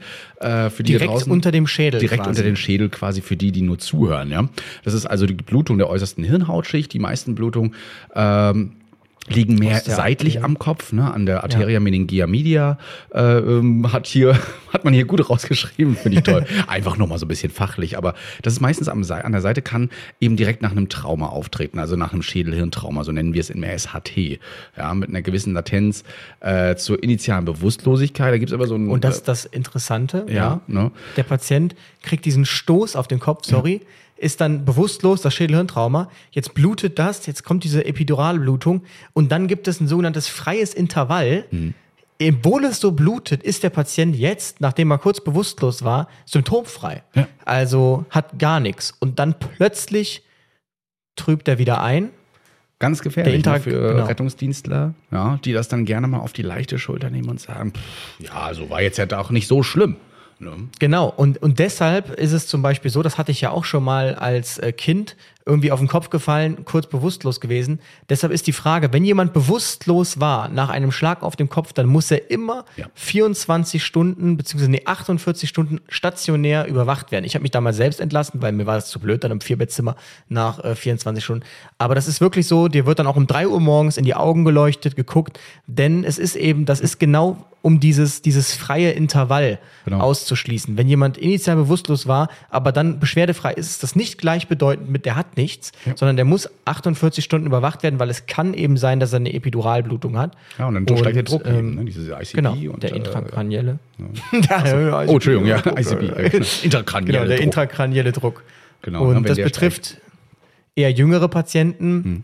unter 40 Jahre. Und die Natur ist mal wieder ganz schön feministisch, denn Männer sind fünfmal mehr betroffen als Frauen. Ja, Das ist eben so. Naja, da müssen wir mit. Äh, vielleicht liegt es auch daran, dass wir uns mehr prügeln mit dem Kopf. Nein. Ähm, aber Wahrscheinlich liegt es daran, ja. ich denke, ich musste, als, als ich das alles ein bisschen mit, mit noch ausgearbeitet und mit, mit durchgelesen habe, besser gesagt, auch immer so daran denken, wie oft sehe ich es mal auch in Prügeleien, wie gegen den Kopf geschlagen wird, wie gegen den Kopf getreten wird. Ja. Ähm, ich weiß nicht, ob, ihr, ob, ob die Leute sich bewusst sind, was sie da anrichten können, wenn man gegen den Kopf tritt. Ne? Also sobald eine Blutung im Gehirn oder am Gehirn auftritt, ist das wirklich sehr gefährlich und kann den, den, ja, das Leben desjenigen sehr, sehr beeinflussen. Ja? Ob er nachher äh, nur noch an die Decke guckt, ne? weil er im, im Kummer liegt oder gar nicht mehr sich äh, regen kann oder halt mit äh, einer starken Behinderung, einer ja, Auftreten mit einem Handicap, das kann alles dadurch passieren. Unser Gehirn ist, muss super geschützt werden und wenn ihr da so immer gegen donnert, kann das eben zu solchen Blutungen führen. Aber was sind die Symptome eigentlich? Ne? Also wir haben ja schon gesagt, man kann eine Bewusstlosigkeit haben, Vigilanz gemindert sein, also dass man auch immer wieder einschläft oder müde wird, ja, oder immer mal wieder weg ist. Ähm, Übelkeit, Übelkeit, Kopfschmerzen. Kopfschmerzen, ne, genau. Ähm, dass die Pupillen zum Beispiel auch äh, anisokor sind, das heißt also Die- eine unterschiedliche Größe haben. Gerade die betroffene Seite ist immer größer, ne? Ja. Genau, die ipsilaterale Myadriasis. Mydriasis. Mydriasis My- ist diese Mydria- die. Weitung, ne? Ja, genau. Genau. Schon Und das finde ich auch wieder sehr interessant, dass genau, dass aufgrund der Druckläsion des Nervus oculomotorius Motorius. äh, auf der Seite, wo die Blutung ist, die Pupille größer ist. Das ist echt, echt interessant. Ja, auf jeden Fall. Könnt ihr vielleicht ja auch mal mitnehmen und äh, mal nachgucken beim nächsten SHT-Patienten. Ne? Ich gucke immer, äh, also nicht wundern, wenn wir im Rettungsdienst mal sagen, gucken Sie mir mal ganz tief in die Augen, dann wollen wir nicht die Augenfarbe sehen, sondern einfach nur mal, erstens hast du eine Nystagmus bei Schwindel und zweitens, äh, wie, wie ist denn hier der Oculomotorius? Dann macht er irgendwas. Ist es weiter als auf der anderen Seite? Ne? Manchmal leuchten wir auch, auch noch mal rein, um zu gucken, ist die Lichtreagibilität da? Kann auch sein, dass äh, das geschädigt ist, ne? wenn da der Nervus eben betroffen ist und dementsprechend ähm, muss man auf jeden Fall nachgucken. Also wenn man das nicht aufschreibt irgendwo im Protokoll, dass man das überprüft hat und das vor allen Dingen nicht gemacht hat, ja, ist doof. Also sollte man auf jeden Fall nochmal nachgucken. Ähm, ja, bei rechtzeitiger Behandlung gibt es eine Überlebenschance von 70 Prozent. Dementsprechend lasst. SHT-Patienten mindestens einmal in der Klinik überprüfen oder geht bitte selbst in die Klinik, wenn ihr Bei Bewusstlosigkeit immer. Wenn der Sowieso, Patient, das ist auch ne? immer die Frage, waren Sie bewusstlos? Nein. Dann sagt man, okay, schauen Sie, wenn Übelkeit, Erbrechen, Kopfschmerzen auftreten Mhm. im Verlauf, rufen Sie direkt wieder an. Wenn der bewusstlos war, dann sagen wir immer, der muss 48 Stunden überwacht werden. Da führt äh, kein Weg dran vorbei. Nach 24, 36 Stunden können Sie sich gerne selbst entlassen. Aber eben, also wirklich zu denken, nur weil ich so nach dem Motto, ich kenne meinen Körper, das ist Quatsch. Man hat ein also wirklich, man mehr hat keine Symptome mehr. Man ist einmal bewusstlos und dann fängt es an zu bluten, zu bluten, zu bluten, zu bluten und irgendwann und dann ist es schon fast zu spät. Deshalb ähm, ist das eben so wichtig und wird man auch im Krankenhaus im regelmäßigen Stundenabschnitten, hatte ich ja dann selbst mitten in der Nacht geweckt, dann wird der Blutdruck gemessen, dann wird in die Augen geleuchtet, um ähm, eben sofort intervenieren zu können. Und der Vorteil in Anführungsstrichen ist, deshalb ist die Überlebenschance so groß, ähm, kann man sich ja denken, das ist halt direkt hinterm Schädel, diese Epiduralblutung. Also was kann man im Prinzip machen, wenn man sieht, wo diese Blutung ist? Man, bohrt, einfach in den Knochen rein, ne? genau, und entlastet somit dann, ähm, Habt ihr wahrscheinlich schon mal im Fernsehen gesehen, ne? wenn die da Richtig. anfangen, so ein Loch zu bohren. Die sagen dann immer, sobald ein Widerstand, der Widerstand sich ändert, sofort aufhören. Ne? machen wir präklinisch tatsächlich auch. Mhm, genau, ja, dann kann, kann man machen auf jeden Fall und dann ran. Nein, machen wir doch nicht. Wir machen präklinisch keine Entlastungsbohrung beim, beim Kopf. Schon mal gesehen. Geht. Also ich wäre mir nicht sicher würd's genug, wo Also genau ich jetzt die. Epidural... Also, das würde ich auch nicht mit einem, Ich mit mit. Bosch-Bohrer oder so machen, ja. Also so die Hilti rausholen, ja, da bohre ich jetzt mal rein. Also wenn man das ich war mir sicher, es war auf der linken Seite. Wieso läuft jetzt hier kein Blut? Aber Nee. äh, schon gesehen. Das sind- definitiv. das sind die Neurochirurgen, Dass sowas gemacht werden kann. Äh, zumindest gelesen. Ich würde es nicht Also machen. Es gibt ja in Berlin dieses äh, Stemo, dieses Schlaganfallmobil. Mhm. Ich weiß nicht, wenn dann extrem, da sitzt ja eigentlich ein Neurologe drauf, aber wenn ein Neurochirurg drauf sitzt, der sich jetzt irgendwie keine Ahnung was zutraut und der das Equipment hat, pff, nach einer Bildgebung sich ziemlich sicher ist, dass er dem Patienten so das Leben rettet und dass er es nicht in die Klinik schafft, wäre das auf jeden Fall etwas, wenn man die sterilen Bedingungen überhaupt schaffen kann dort, worüber man diskutieren könnte. Ähm, ja, aber trotzdem natürlich so ein MacGyver-Move auf jeden Fall. aber also in der Regel macht man das nicht. Naja. Ne? Man Ist übrigens diese. Blutung meistens äh, arteriell. Ja, also wir haben ja vorhin schon Ja. gesagt, diese Arteria meningea media, die da oft betroffen ist. Im Genau. Gegensatz zur subduralen Blutung, nämlich jetzt unter der, äh, unter der Duramata, ähm, ist nämlich meist eine venöse Blutung durch eine Brückenvene, eine, eine Brückenvene. Und die ist tatsächlich sehr interessant, denn äh, die kann durch ein Bagatelltrauma ausgelöst werden. Zum Beispiel, irgendwann war, war irgendwie ein Sturz oder so, Genau. wo auch der Kopf mal so beteiligt war. Und ähm, das Problem ist halt, dass die Patienten sich daran meist gar nicht mehr erinnern. Und das kann sich dann über Wochen entwickeln, diese Blutung. Und ähm, das heißt, Patienten bringen das auch gar nicht damit in Verbindung. Also niemand denkt ja irgendwie an einen Sturz vor vier Wochen. Also da müsste ich ja an, bei jedem Fußballspiel, könnte mir das ja passieren, jetzt mal theoretisch. Ähm, das betrifft natürlich eher Patienten im höheren Alter. Und ähm, die antikoaguliert sind, eventuell viel Alkohol trinken, rauchen etc. pp. Und die ein erhöhtes Sturzrisiko haben. Und entsprechend aufgrund des Alkoholkonsums vielleicht auch Hirnveränderungen. Das ist ja auch mittlerweile bekannt, dass das so ist. Und äh, da kann es eben sein, dass die irgendwann mal gestürzt sind und dann Wochen später blutet das. Und das dauert eben, weil es eine Vene ist. Bei der Arterie ist ja direkt Druck auf der, auf der Leitung quasi. Bei der Vene äh, sickert das so vor sich hin. Und dann kommt es eben vielleicht plötzlich oder im Verlauf zu Kopfschmerzen, Gedächtnisstörungen, vielleicht auch Somnolenz, also eingetrübt ist der Patient. Und ähm, ja, dann äh, muss man auf jeden Fall auch ins Krankenhaus. Aber die Prognose, insbesondere bei der subduralen Blutung, ist gar nicht so groß. Finde ich immer spannend, sagen. äh, auch die Verlangsamung. Äh, viele denken, dass, wir, dass die Leute dann zu so einem Faultier werden und immer so, das bedeutet das gar nicht verlangsamt. Heißt einfach, du fragst irgendwas und dann dauert es so ein paar Sekunden, bis die darauf reagieren oder du musst nochmal anfragen. Ne, das ist äh, unter Verlangsamung zu verstehen, ja, dass es so zu so einer Gedächtnisstörung kommt, dass es nicht richtig, richtig verarbeitet wird und ähm, sie einfach brauchen. Ja. Dementsprechend kann das also verlangsamen. Ja, und wenn wir noch tiefer gehen, Da gibt es ja, da gibt es noch so einen, warte kurz, da gibt es noch so einen schönen ähm, Mediziner-Merkspruch. Das ist aber jetzt so richtig äh, Ner Nerdwissen. so richtig, wenn man, Ähm, wenn man äh, ein CT macht, oder wie? Genau, wenn man jetzt das CT macht, Mit den Mädchen dann, und so? Richtig, dann kann man die Epidural und die, äh, die Subduralblutung voneinander unterscheiden. Ja. Und zwar, wie letztlich die Verschiebung der Hirnlinien im CT sich darstellt. Genau, hat das Und- Mädchen und so weiter, ja, hat das Mädchen Sex, Hat das Mädchen konvex, Ja. Genau, das ist dann eine Epiduralblutung, dann Ja. ist der äh, nach innen, äh, nach außen gewölbt. genau. Ähm, und ist, hat, ist der Bauch konkav, also nach innen gewölbt. Das sieht man dann im CT letztlich, das, an der Hirnlinienverschiebung. Ähm, War das Mädchen brav? Also, das ist dann eine Subduralblutung. Das ist so ein Medizinermerkspruch. Hat das Mädchen Sex? Ist der Bauch konvex? Epidural? Ist der Bauch konkav? War das Mädchen brav? Subduralblutung. Ähm, heißt jetzt, hat aber nichts zu tun mit, wie schlimm ist jetzt letztlich diese Blutungsform. Das ist so ein Neurologen-Klugscheißer-Wissen. Ja. Weil sonst kann sich das keiner merken, welche äh, Hirnblutung macht jetzt äh, welche Hirnlinienverschiebung.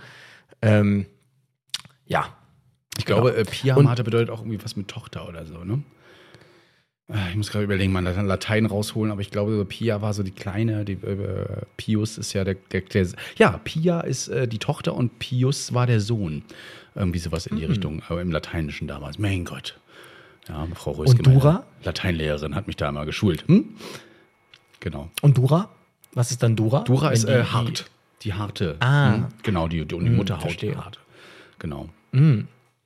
Ja, und dann haben wir noch unsere Subarachnoidalblutung, die SAB, zu 85 Prozent äh, ausgelöst durch äh, Riss eines Aneurysmas der Hirnbasisarterie. Und jetzt sind wir quasi, während wir gerade noch so zwischen in den Hirnhäuten waren oder im Bereich zwischen ähm, Subarachnoidalraum und Schädeldecke, wir gehen näher aufs Gehirn zu, sind wir jetzt quasi im Subarachnoidalraum. Das ist so der Raum, in dem das Gehirn liegt und wo es noch so ein bisschen Spiel hat. Wir kennen das. Es gibt auch mal diesen Film von dem Footballer, ähm, womit Will Smith, da spielt er, glaube ich, einen Anwalt. Da geht es darum, dass Footballer alle irgendwie Demenz kriegen mit 50, 60. Ich habe den Trailer schon gesehen, wird den möchte ich mir nochmal unbedingt Genau. angucken. Ja. und dann wird auch mal so eine Szene gezeigt, wie die Footballer so aufeinander zurennen, dann kracht es und dann sieht man, wie das Gehirn so ein Stück gegen die Schädeldecke schlägt. Das ist dann übrigens auch das klassische, jetzt habe ich Schwin- Schwindel nach so einem Klassenschlag. Und dieses kleinen, dieses kleinen Raum, das ist eben der Subarachnoidalraum. Und hier kann es eben, weil auch da sind richtig dicke, blutfördernde Gefäße, ähm, kann es eben zum Riss eines ähm, Aneurysmas kommen, der Hirnbasisarterie. Und ähm, bei 40 Prozent ist das eben durch ein schweres Schädelhirntrauma ausgelöst.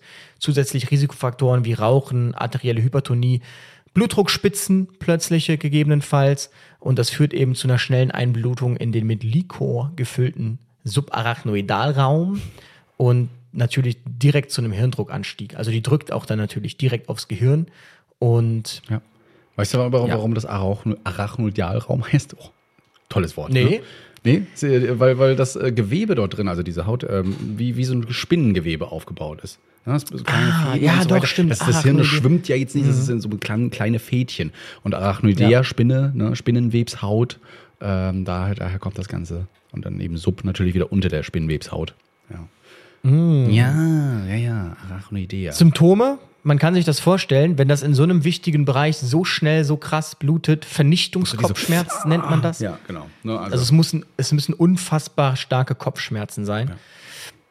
Ähm, über den gesamten Kopf, also nicht nur vorne, hinten. Genau. Dann Vigilanzminderung mit Übelkeit, Erbrechen, ein Meningismus, Genau, also diese das- schmerzhafte das Nackensteifigkeit. hier machen kann, ohne dass es weh tut. Ja. Das liegt eben auch daran, dass die Hirnhäute, die gehen ja hier lang bis da hoch und da geht dann ordentlich Zug drauf. Ja. Deshalb tut das auch bei der Meningitis so weh, wenn die entzündet sind. Genau. Ähm, dann hat der, äh, genau, kann man den Patienten nehmen, indem man sagt, nehmen Sie aber den, den, das Kinn auf die Brust, dann kann man eben dieses, diesen Meningismus provozieren. Ähm, neurologische Ausfälle, wahrscheinlich auch, es gibt, glaube ich, 8% oder 10%, die direkt reanimationspflichtig werden oder bewusstlos und dann reanimationspflichtig werden. Und ähm, das Problem ist eben auch, deshalb führt die eben auch zu einem Schlaganfall, dass direkt der zerebrale Blutfluss ähm, gestört ist und abfällt. Das führt dann wiederum zu einer Unterversorgung des Hirngewebes und dadurch schädigt das, äh, äh, wird das Hirngewebe direkt geschädigt durch die Blutung im Gehirn. Und auch hier wird wieder ein CT, ist hier wieder richtungsweisend. Ähm, und wir hatten ja genau diesen Fall bei einem Patienten genau. vor ein paar Wochen. Du hast es ja davon erzählt, Ja. dass ihr eine EKG-Veränderung drauf gesehen habt. Und das, das fand ich schon spannend. Ne? Aber nach äh, längerem Nachgucken und so weiter, oder nicht längerem, es, sofort wurde ja auch in einigen Fachschriften gesagt, ja, kann tatsächlich vorkommen, dass es äh, häufig wie ein Myokardinfarkt aussieht auf dem EKG. Und äh, ich blende euch mal ganz kurz hier das EKG ein. Ja, damit ihr mal seht. Und ich markiere jetzt hier mal ganz kurz, was die Veränderung für euch ist, für die, die EKGs jetzt nicht so lesen können. Aber das hier, so sollen EKG eigentlich aussehen. Und das hier in V1 und V2 nämlich, ist die Veränderung. Ja. Und da muss man auch ganz klar sagen, ähm, das ist halt das Problem, dass diese Veränderung so aussieht wie ein Herzinfarkt. Da haben wir ja schon drüber gesprochen. Man glaubt oder das am ehesten wahrscheinlich ist eben, dass das diese kardiale Beeinträchtigung dadurch, dass man jetzt einen erhöhten starken Sympathikotonus hat, also der Sympathikus, der eben für eine Leistungssteigerung verantwortlich ist, Stresshormone ähm, und dieser emotionale psychische Stress, Vernichtungskopfschmerz und ähm, große Blutung führt wahrscheinlich zu einer Schädigung am Herzen und in damit einhergehend dann eben zu diesen EKG-Veränderungen, die einen Herzinfarkt, erhöhte Troponinwerte ähm, sich so präsentieren. Und da muss man eben ganz klar sagen, deshalb darf man eigentlich bewusstlose Patienten, da muss man sich echt gut überlegen und sehr sicher sein, ähm, dass man die nur auf Basis des EKGs vielleicht und auch anhand des Trops behandelt wie einen Herzinfarktpatienten. Weil wenn man die antikoaguliert, dann macht man diese Blutung noch schlimmer. Wobei ja schon klar ist, dass wenn man EKG-Veränderungen hat bei einer SAB, dann ist die Prognose sowieso extrem schlecht. Also das haben wirklich die Patienten, die das schlechteste Outcome von allen haben. Und unser Patient ist tatsächlich zum Beispiel leider auch verstorben, noch äh, 24 Stunden später. Genau. Ja, man hat festgestellt, dass man hier das 5 äh, bis 30-fache an Katecholaminen eben dann, also Noradrenalin. Nach fünf Dopamin, Minuten, ne? Also nach fünf Minuten, stimmt. Ja, das 30 das 30-fache. Muss man sich vorstellen, ne? Dann gehen die, die auch die Calcium-2-Kanäle auf.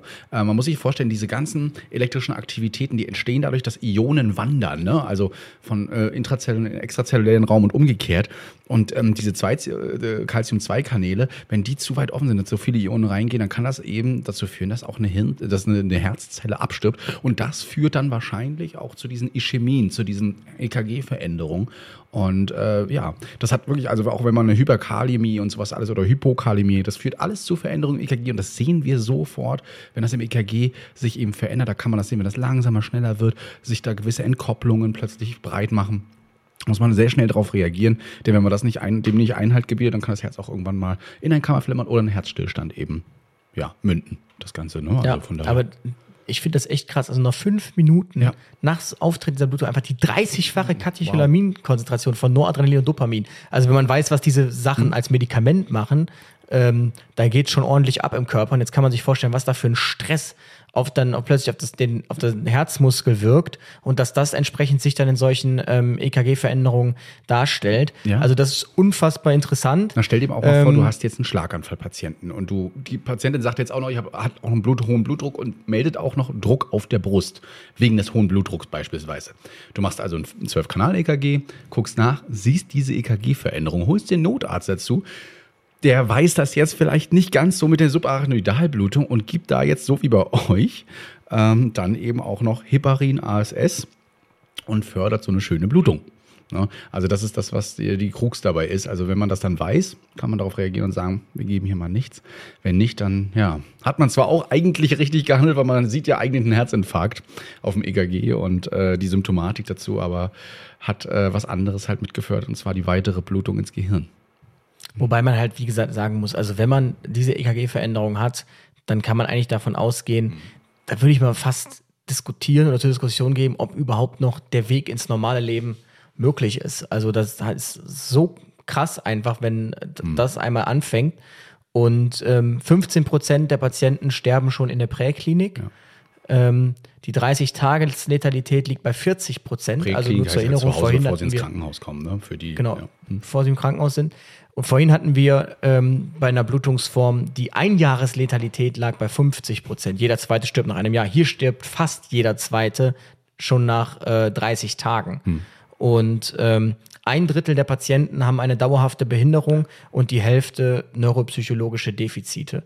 Also das ist echt nicht mal, ich hatte da mal eine SAB. Ja, du hast auch immer die, diese Rezidivblutung. Das heißt, es kann immer wieder bluten. Du hast immer wieder das Risiko dazu, ähm, dass sowas passieren kann, dass der Kopf anschwillt, ja, dass du so einen Hydrocephalus Wasserkopf. hast. Ein Wasserkopf, genau. Ist bei ähm, Kindern tatsächlich, aber ganz ja. jungen, ich glaube Säuglingen, da wird das auch nicht entlastet oder operiert oder so. Ja, das das sondern, geht ja noch, ähm, weil da hast du noch nicht die, ist genau, noch nicht alles richtig. ausgebildet. Ne?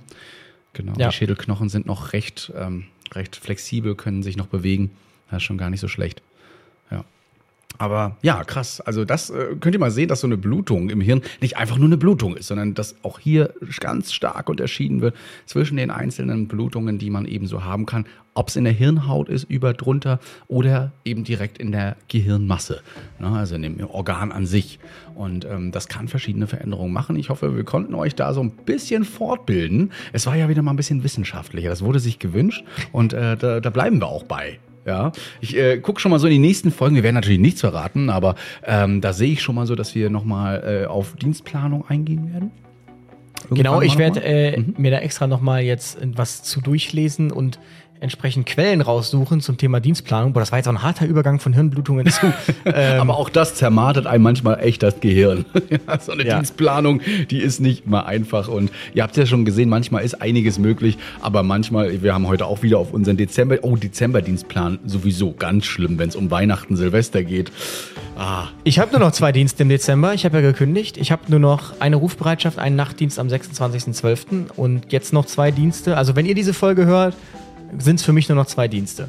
Oha. Und ähm, dann war es das für mich auch bei den Johannitern. Genau, dann geht's weiter. Da werden wir mal äh, gucken, wie es für Dann dich im nächsten Jahr dann ist und wo du da bist und äh, wo du Ja. so Einsatz machst. Das werdet ihr auf jeden Fall auf dem so Social Media Kanal von Louis sehen.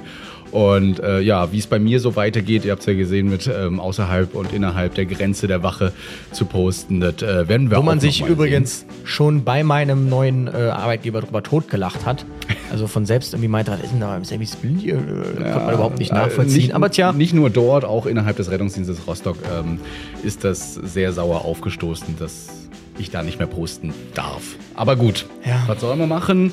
Ähm, das ist eben, so, ja. ist eben so die Regel, daran müssen wir uns halten. Und wir machen einfach hier weiter und wir erzählen euch auch immer, was wir da also erleben, weil das darf ich wenigstens noch und das mache ich auch noch weiterhin. Also, Noch. Ja, das werden wir dir auch noch verbieten. ja, bitte, ne? bitte, bitte. Ja, da werden wir mal noch rechtlich mal drüber reden. Luis, es war schön. Es war vor allen Dingen mal wieder was Fortbildendes. Wir haben viel gelernt. Ja, und Ja, ähm, lange geredet ja. jetzt, eine Stunde 15. ja. Man muss aber auch wirklich ganz, äh, ganz ehrlich sagen, vielen Dank an unsere Ausarbeiterin, die, Äh, die- die Laura die Laura, die uns das äh, ganz nett nochmal äh, schön zusammengefasst hat, auch mit Bildern, damit wir das so ein bisschen mehr verstehen, damit wir das sehen können, aber einfach auch mal die wichtigsten Fakten für euch zusammengetragen hat. Und äh, ihr könnt jetzt natürlich wieder ein Feedback geben per E-Mail info at retterview.de oder direkt in die Kommentare auf YouTube packen. Haut haut's auf jeden Fall rein und sagt uns, wie das gefallen hat. Und ähm, vielleicht auch mal so einen Themenvorschlag könnt ihr immer machen. Ja, vielleicht erfüllen wir es Yes. euch ja. Gut, Alright. dann In diesem Sinne, bleibt gesund und passt auf euren Kopf auf. bis nächste Woche. Ciao, ciao. Ciao. Retterview Gedanken, Wissen und Spaß aus dem Pflasterlaster. mit fünf Sprechwunsch und Sammy Splint.